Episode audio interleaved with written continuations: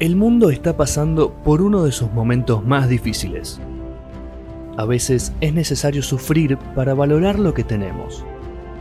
Quizás entendamos ahora que crisis significa oportunidad. Debemos resurgir como sociedad. Oh, pero qué cantidad de boludeces, viejo. Apure esa vacuna del ojete porque nos vamos a cagar muriendo todos, ¿eh? Y ahora, ¿qué pasa? Donde ya no respetamos más nada.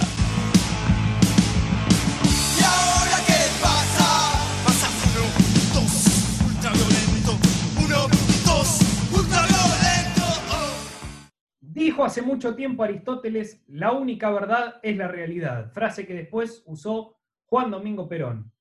Emmanuel Kant, otro importante pensador, dijo también hace un tiempo largo, claro está, vemos las cosas no como son, sino como somos. Y nosotros dijimos aquí, en Y ahora qué pasa, hace un tiempo largo, ojo, porque llegamos para quedarnos y para descubrir todas las verdades.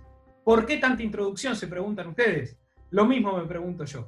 Estamos con Julián Díaz, con Agustina Labia, mi nombre es Gianluca Saraceni, en la producción está Martina Cuidet, y vamos a hablar de la verdad.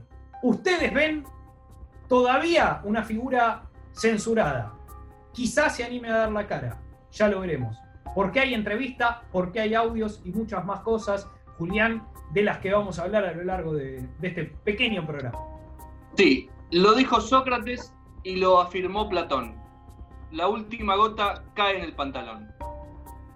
Agustina Labia, Ya, Luca, estoy tomando mate. Me parece Sí. bien que me saludes justo cuando estoy tomando el mate. O que yo tome el mate justo cuando me saludes. me gustó más esa parte. Y mm, creo El conductor que nunca se es- equivoca. Es, es importante resaltar que eh, en este nuevo capítulo de ¿Y ahora qué pasa? La figura que vamos a incorporar no es casualidad. Es alguien que va a aportar mucha información a la realidad, que es a lo que se aboca este programa. Mientras Julián Díaz toma agua, ustedes tendrán la posibilidad de escuchar uno de los audios que consiguió nuestra producción.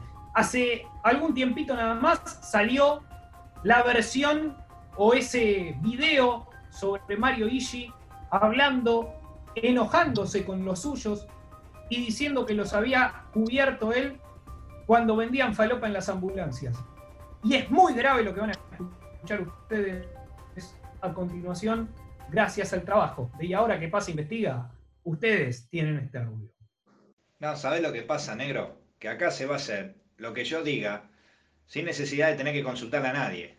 ¿Eh? Ni al presidente ni a ninguno de esos secuaces. Está todo muy mal y no sé si ustedes son conscientes de lo que está realmente pasando acá.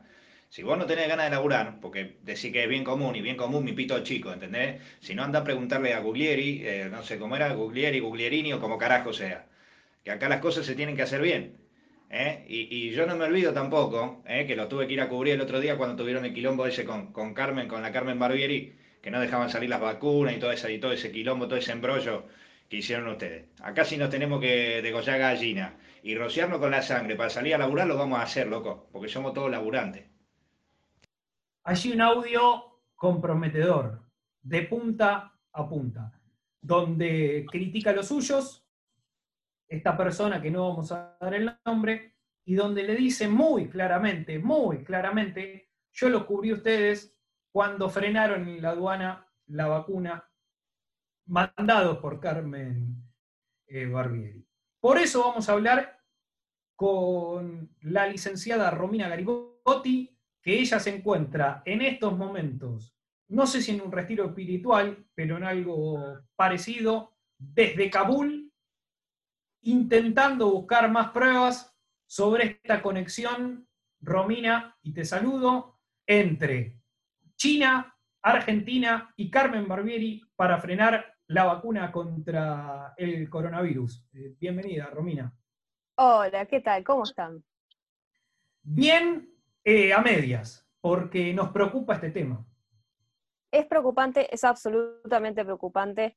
Y la verdad es que yo traigo más información para añadir, no solamente que están frenando la vacuna, la vacuna contra el COVID, sino que también están ocultando medicamentos. Grave. Existen, existen medicamentos para tratar el COVID, industria argentina y provenientes de las mismas ambulancias de Ishi. ven cómo se empieza, ven cómo se empieza a mezclar todo. O sea, no estábamos cerrados cuando hablábamos de- del caso de, de Ishi. O sea, las vacunas y los medicamentos en este caso también iban en esas ambulancias y se lo quedó gente de Ishi. Totalmente. Es una especie de grupo comando, es una especie de grupo comando estilo Breaking Bad. Sí, No solamente estaban traficando droga, sino que también estaban fabricando el medicamento, un medicamento bastante improvisado en contra del COVID, el SARS-CoV-2, que titularon Saco Moc. ¿Quieres saber de qué Bien. está hecho? a ver, adelante. De moco. Obtenido de los hisopados. Claro, por eso crece, mirá, se me ocurre ahora, por eso crecen la cantidad de hisopados, no, no es casualidad. No O es sea, hubo poco hisopado al principio. Cuando saltó la ficha que esto le servía, lo captaron y dijeron, hay que empezar a hisopar gente. Totalmente. No solo eso. Después de las pruebas, les hacen análisis secundarios para decir que es para análisis venideros. Y en realidad se los dan a este grupo comando para fabricar este medicamento, el saco moc. Y en realidad por la utilidad que tiene el moco Mm, para el sistema inmune, que es un hecho científico comprobado, por eso dicen que comerse los mocos es algo natural y sano. Sí. Y bajo este, esta justificación, por los agentes extraños que se devuelven como un antídoto, este grupo comando decidió hacer, experimentar y probar y confirmar con estas pruebas que este medicamento, el Sacomoc, sirve para el coronavirus. Ah, Lo sorprendente es que Ishi no habló de nada al respecto y encima los trafica mediante ambulancias que encima por el hot sale no daban abasto y pidieron ambulancias. Claro. Ahora me Ahora, O sea, mirá, mirá cómo, se, cómo se mezcla todo con todo, sí. A mí, a me mí lo que me agregar una data importante para relacionar con esta investigación, porque como yo estuve trabajando encubierta estas últimas dos semanas, no sé si recuerdan la noticia de los camiones que fueron encontrados en distintas rutas del país con montones de plata arriba, ¿no? Con bolsones con dinero.